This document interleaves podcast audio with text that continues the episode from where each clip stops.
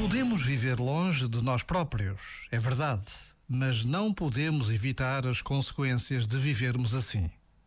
Podemos viver voltados para fora, focados nos outros, distraídos com mil e uma coisas, mas não é possível vivermos sem pagar o preço de nos abandonarmos.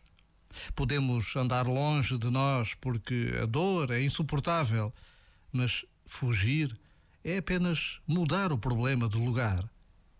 Em vez disso, podemos render-nos ao que está vivo em nós, aprender a atravessar as dores.